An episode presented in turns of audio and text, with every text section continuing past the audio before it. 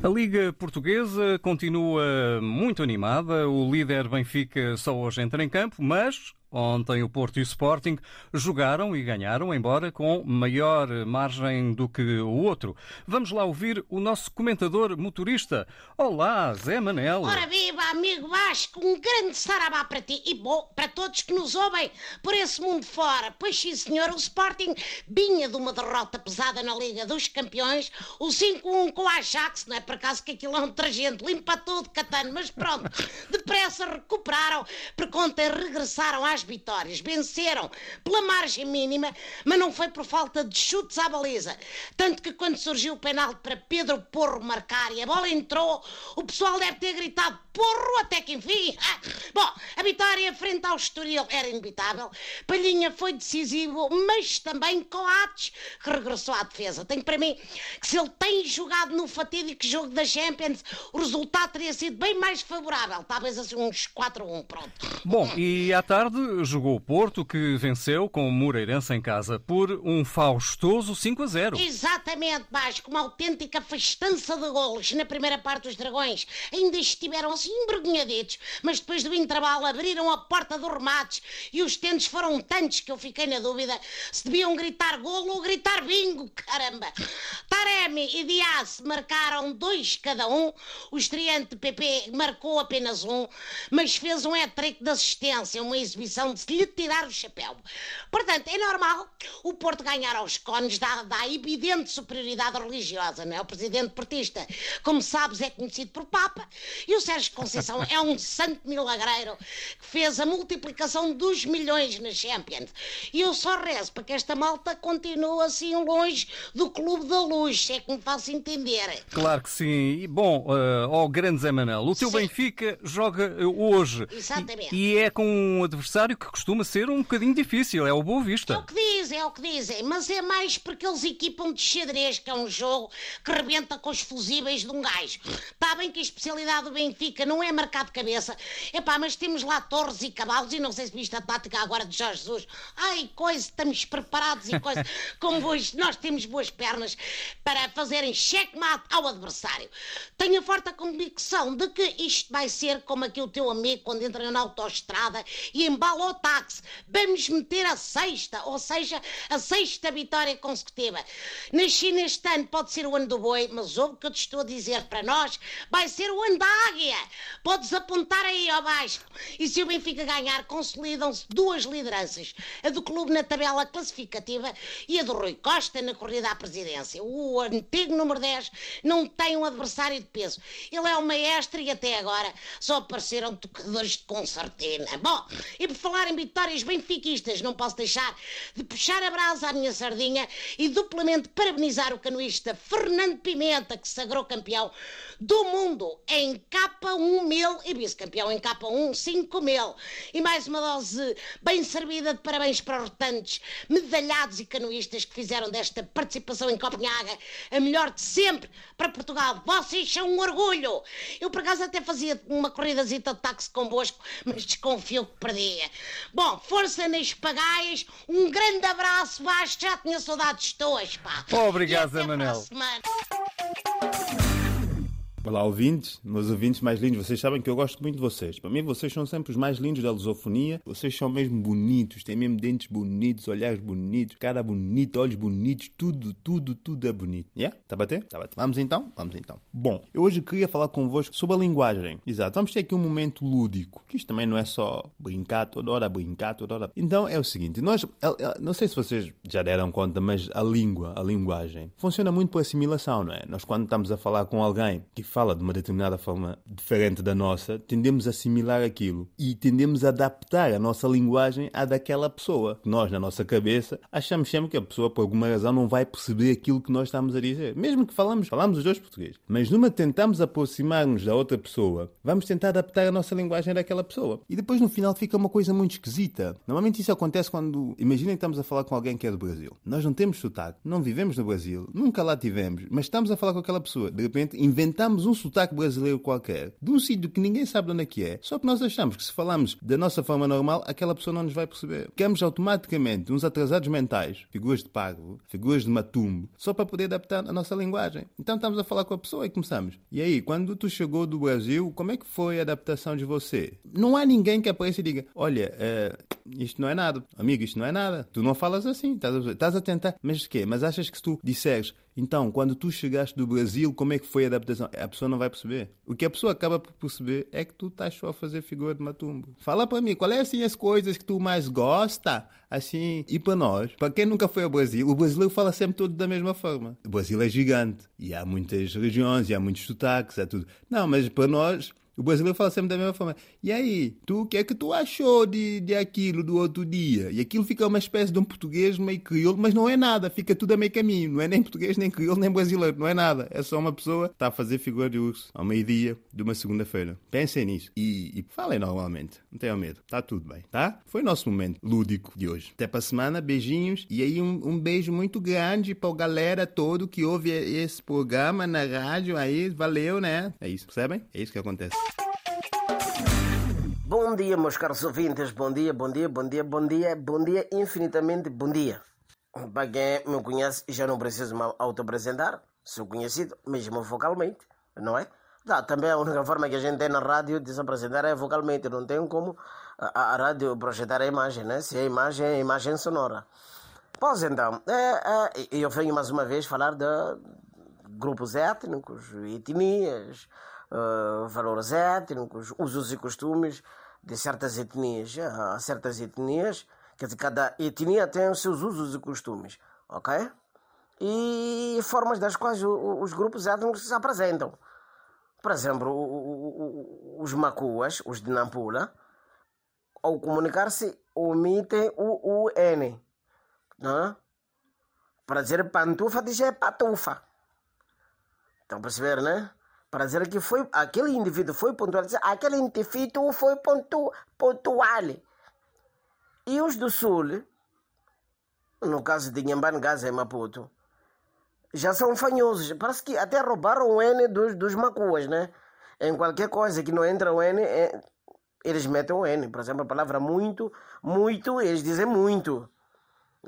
Vão fazer exames, dizem vão fazer exame. É característico do, do Sul, não é? Então, mas no caso é de um amigo meu que eu tenho, um manhambana, e, e esse é manhambana, os manhambanas são tidos é, como a etnia de economistas. São agarrados mão de vaca, como se diz, com todo respeito a tudo aquilo que é manhambana. Bom, pelo menos eu também sou, né? Embora não seja de Inhambana, sou, sou manhambana de Maputo. Ah, então, esses tipos são tidos por serem cacatas, como a gente se diz, economistas por natureza. Epá, não despendem nada. Aí não há desperdício. São daqueles tipos que quando sai até meio de púcaras de arroz para a mulher ficar a cozinhar. É para um bocadinho de, de, de, de, óleo se tiver que usar para ficar até meio de mililitros mesmo. Então, minha banda foi às bombas para abastecer o seu carro.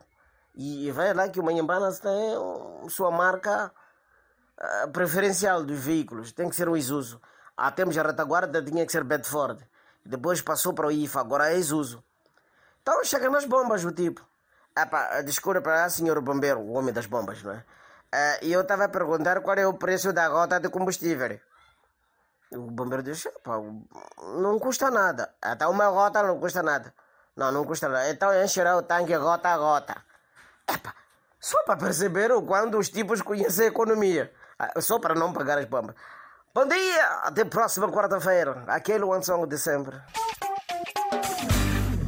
É, mori pessoal, como é que vocês estão? Tudo direito? Pessoal, eu aconteceu aqui uma coisa cá em casa que acho que vocês vão, vão me dar razão. Olha, cá em casa quem manda sou eu. Hã? A minha mulher tem manias de que manda, mas ela não manda, não. Quem manda sou eu, porque eu é que sou o homem cá de casa. Então, olha o que é que aconteceu. Ontem ela fez, fez o jantar. Pronto, estava bom, estava bom jantar. Bafamos o jantar tudo junto, tudo direito. E ela veio com esta conversa estranha. Amor, como fui eu a cozinhar, tu é que vais lavar a louça. E claramente eu disse: não, não vou lavar louça nenhuma. O que é que manda aqui? Não vou lavar louça. Ah, vai lavar a tua louça. Olha, tu, é, tu és muito brincalhão. Vai, vai lá lavar a louça, deixa lá disparate. O que é que meus amigos vão pensar? Eu estou a lavar a louça cá em casa. Estás doido ou quê? Não, não vou lavar a louça. Então foi ele que ela pediu com mais calma, com mais paciência. Ela disse: Ouve lá, tu não vais lavar a louça? Eu pego nas tuas roupas e jogo pela janela. Então foi ele que eu disse: é, Olha, tu tens de ter calma, porque eu estava a brincar. É, eu vou lavar a louça sim, ia lavar a louça desde aquela hora, mas só que estava a brincar. Então fui quieto, fui lá lavar a louça, lavei a louça. É, eu não gosto muito de lavar a louça porque pôr a mão na comida molhada dá um corpo mareado, sim. Mas pronto, lavei a louça, terminei de lavar a louça. Ela ficou zangada comigo e colocou-me de castigo. Ela disse: Uma semana no sofá. Nesta casa quem manda sou eu, agora uma semana no sofá. Então eu decidi o que é que eu ia fazer. Eu decidi que ia deitar lá no sofá. Então fui lá no sofá, mas foi a decisão minha. Fui lá deitar no sofá, mas o problema não é deitar no sofá. O problema são os meus animais, porque cá em casa eu tenho alguns animais. O meu gato, não sei onde é que ele cresceu, que é um gato confusento, tá sempre a arranjar confusão. Ele tá lá. Eu tô deitado no sofá. O meu sofá também nem é grande coisa, fica de a costa. Então eu estava deitado lá no sofá, o meu gato veio e disse: Está mal, está mal. Não é jogo, Epá, eu não podia aturar aquela situação. Isto por volta das três da manhã. Eu levantei e disse: Olha, eu vou dormir da cama ao lado dela. Se ela me mandar bocas também, eu vou mandar bocas para ela. Porque eu não. Tentei ir e o meu cão, que já conhece ela, o meu cão disse: Uau, uau, uau, uau. Eu entendi bem que, o que é que o cão queria dizer, porque o cão está dizendo: Não, não, não vai, não vai, porque conheces bem ela. Se fores lá, tu vais dormir hoje na rua. Eu, eu disse, eu não vou ouvir o, o, gato porque o gato é confusento. Então eu vi com o meu cão, com o meu cão inteligente. É o melhor amigo do homem ainda por cima. Fui deitar no sofá outra vez, mas a costa estava doer. Eu disse, não, isto não pode ser. Isto não pode ser. Eu vou levantar. Olha, eu sou o homem cá em casa. Eu vou levantar, vou lá na cama, vou deitar. É, eu vou. Eu levantei para ir e o galo da vizinha, está sempre atento aqui o que é que se passa cá em casa, o galo da vizinha disse, deita aí quieto. Deita aí quieto! Que significa basicamente, deita lá onde é que estás, não levanta. Toco. Eu disse, se o galo, que é o galo da vizinha, está a me dar conselhos, hein? Eu tenho que ouvir com, com o galo e com o meu cão, porque isso não pode ser. Pá, mais uma vez, a decisão é minha. Ela deve estar deitada ali com frio, porque não estou ali atrás dela. Ela que fique com frio. Eu tomei a decisão de dormir no sofá. Bom, agora antes de ir, vou deixar aqui um conselho, só para os homens. Pessoal, olha, é o seguinte, vocês quando forem comprar alguma coisa para casa, pensem bem, melhor coisa para comprar é o sofá. Tem de comprar um sofá bem aconchegante porque somos nós é que vamos dormir no sofá. Por escolha, mas sim, vamos dormir. Bom, agora que já sabem a minha história, fiquem bem. Um abraço! Olá, meu povo, caros ouvintes do Na Corda Bamba, Portugal, Cabo Verde, Santo Tomé, Ilhas Muniça, Guiné-Bissau e Moçambique. Daqui fala para vocês o vosso e grande, carinhoso humorista Wazemba, a.k.a. o Fofoqueiro.